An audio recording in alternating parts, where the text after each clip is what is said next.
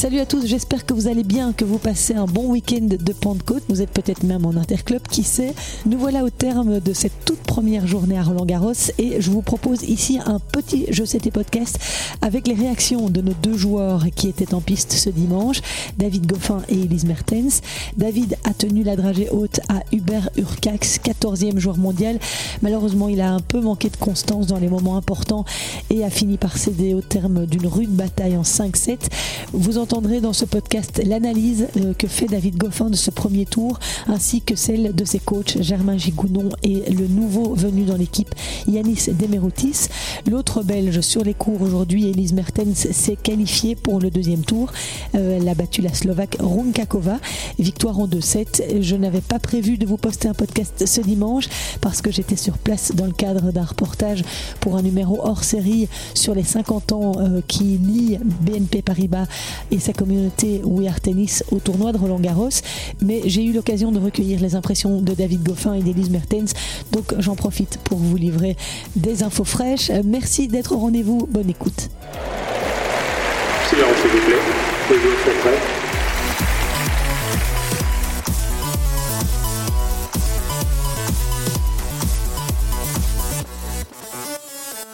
Quelle magnifique journée ce fut encore à Roland Garros ce dimanche 28 mai. Un soleil de plomb a inondé les cours toute la journée. Les fans de tennis se comptaient par milliers dans les allées du stade en ce long week-end de Pentecôte. Ça risque donc logiquement d'être la même affluence demain lundi.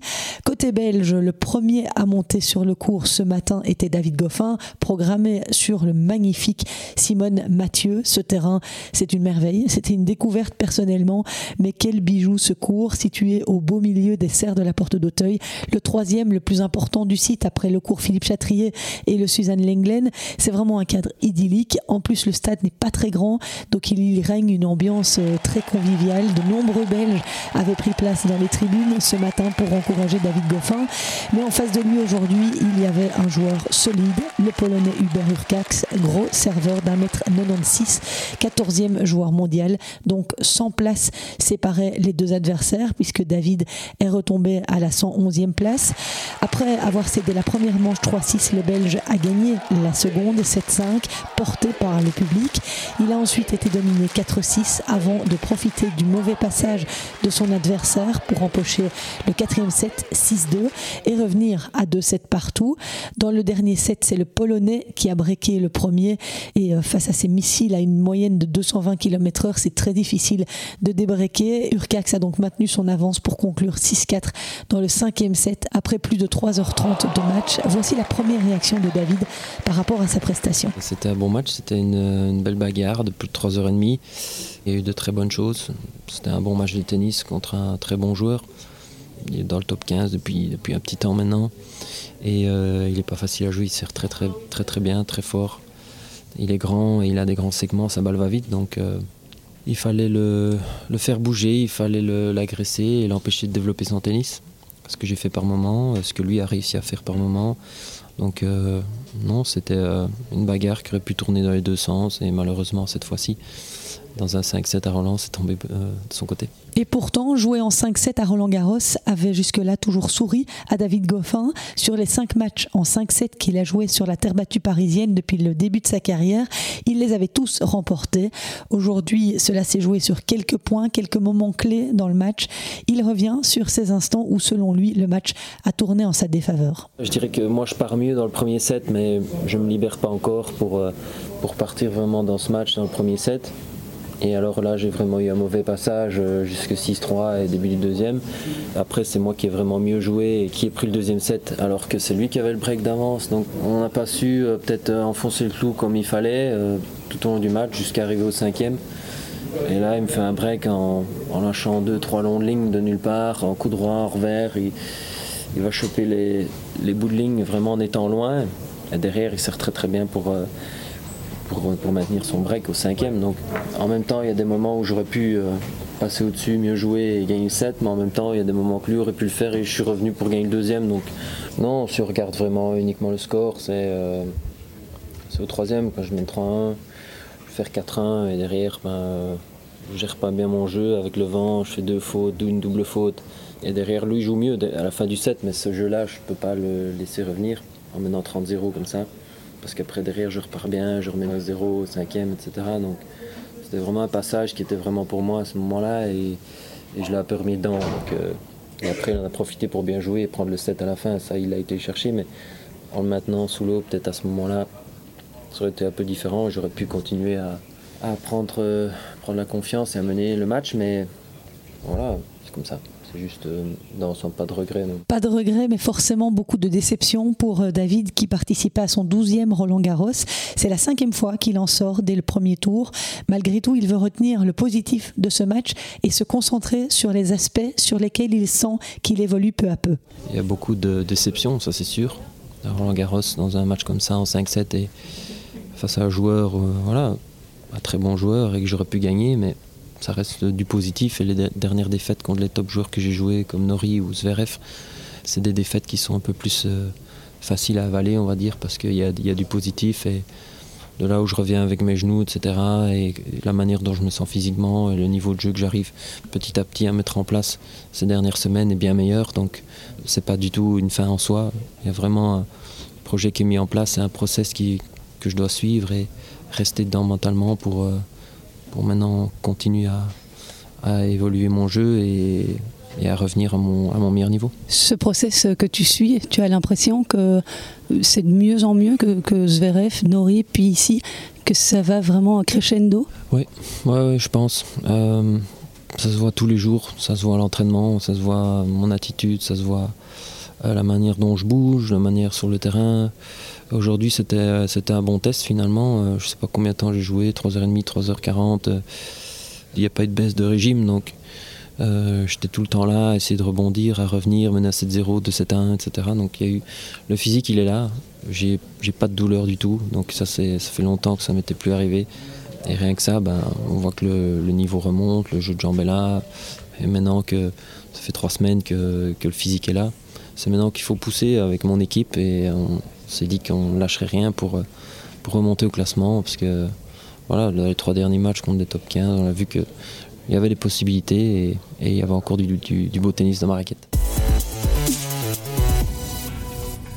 Et pour faire évoluer ce beau tennis, pour gagner de la confiance, je vous le disais dans mon podcast d'hier, cette équipe s'est agrandie depuis quelques semaines avec l'arrivée de Yanis Demeroutis aux côtés de Germain Gigounon. Avant de l'entendre, je vous propose d'écouter l'analyse du coach de David Goffin, Germain Gigounon, après cette défaite difficile face à Hubert Urcax. Mais je pense qu'aujourd'hui, euh, voilà, au cinquième set, ben, avec un petit manque de confiance, ben, c'est compliqué. Je pense que ça aurait pu, euh, ça aurait pu se finir avant. parce qu'il a eu beaucoup d'occasions dans, chaque, euh, dans chaque set. Je pense que par moment, il a été clairement aujourd'hui, pour moi, le meilleur joueur sur le terrain. Urkash a été un peu plus constant sur l'ensemble des 5 sets. Et voilà, voilà pourquoi aujourd'hui, c'est lui qui s'en sort. Mais je pense qu'il y a quand même euh, des passages très positifs. Et euh, il, faudra, il faudra travailler là-dessus et construire là-dessus pour que ce soit ces moments-là qui soient un peu plus la, normalité. Travailler la confiance, mais surtout la constance, on l'a bien compris, c'est ce qu'essaye de faire l'équipe qui encadre David Goffin. Une équipe qui a rejoint Yanis Demeroutis, entraîneur belge de 52 ans. Il va venir soulager Germain qui voyage tout seul avec David depuis deux ans. Germain Gigounon nous explique d'ailleurs ce que va lui apporter l'arrivée de ce nouvel élément. C'est énormément de semaines euh, d'être tout seul euh, avec un joueur comme ça avec le nombre de, tournois, de, prépa, que ce soit à Monaco ou autre. Donc euh, ça déjà ça, soulage un peu. Comme je dis, rester frais c'est important. Puis voilà, pouvoir échanger surtout avec quelqu'un, pouvoir euh, parfois même si on est d'accord, ben, réfléchir à une stratégie, avoir deux cerveaux à la place d'un. Je pense que c'est quelque chose euh, euh, qui est vraiment qui est vraiment bénéfique euh, dans ce cas-là. Et euh, voilà, on se connaît depuis longtemps. Moi, j'ai une totale confiance en lui.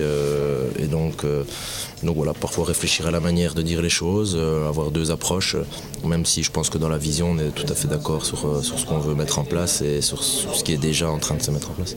Et après le match de David Goffin, on a pu faire connaissance hein, avec Yanis Demeroutis, lui demander quel rôle il allait jouer dans l'équipe.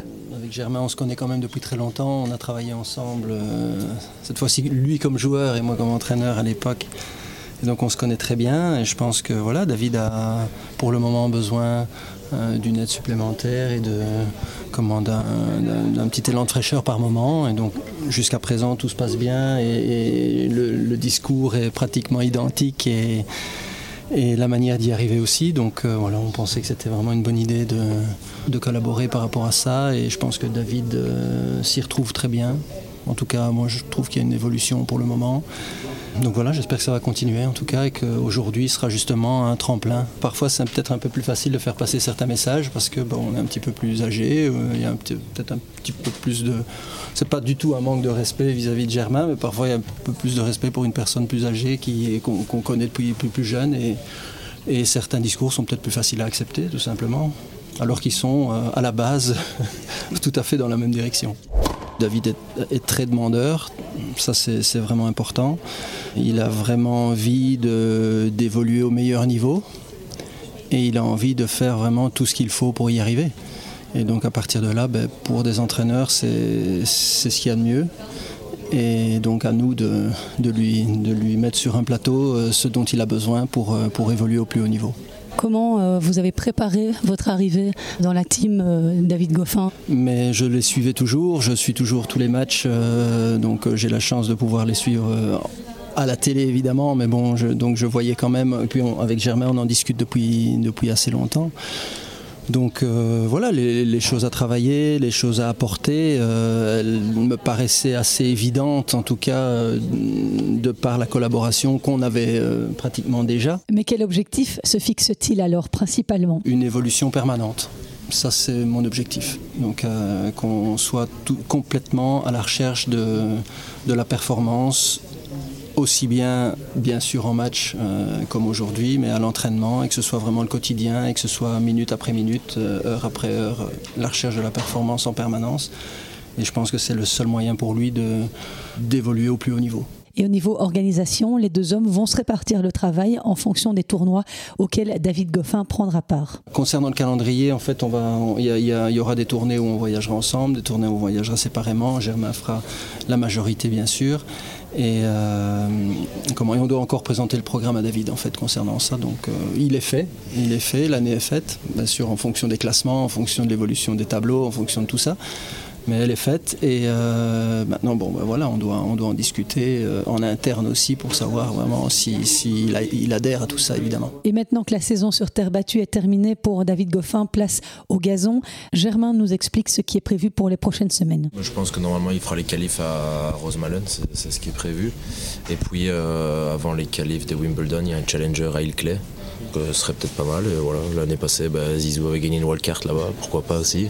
Il y a un coup à jouer, euh, je pense que c'est genre 125 000 ou 150 000, donc il y a quand même pas mal de points aussi. Aller jouer les qualifs à Le au Queens, euh, c'est pas voilà, c'est super fort aussi, donc ça dépend aussi euh, beaucoup des tirages. Et donc je pense que prendre de la confiance sur gazon, bah, un gros challenger, je pense que ça, peut être une option. On l'a vu, euh, Aix-en-Provence lui a fait du bien il n'y a pas longtemps, Louvain-la-Neuve lui a fait du bien aussi. Donc euh, bah, voilà, au classement où il est aujourd'hui, il ne faut pas avoir peur euh, de faire des challengers, surtout qu'ils sont très relevés avec des super joueurs, que ce soit les jeunes, les vieux qui veulent revenir, comme Murray qui gagnait encore Aix-en-Provence. Donc, voilà, je pense que ce sera ça l'option. Voilà pour euh, ce premier tour euh, manqué malheureusement de David Goffin. Il ne reste donc plus de Belges dans le tableau masculin. Du côté féminin, eh bien, nous avons trois représentantes dans le tableau simple dame. Isaline Bonaventure, Marina Zanevska et Elise Mertens qui jouaient son premier tour ce dimanche. Sur le cours numéro 7, elle est montée aux alentours de 13 heures face à la Slovaque Victoria Rugankova, 136e mondiale et lucky loser dans ce tableau féminin. Elise s'est imposée 6-1, 6-4 mais elle n'a pas du tout joué un grand match de tennis. C'est elle qui le dit.